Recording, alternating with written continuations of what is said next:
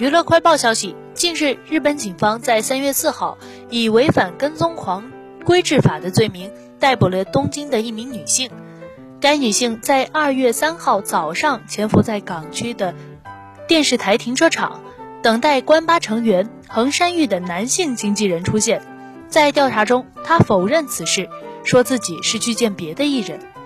在二零二零年十月，她就曾在该经纪人住所附近徘徊。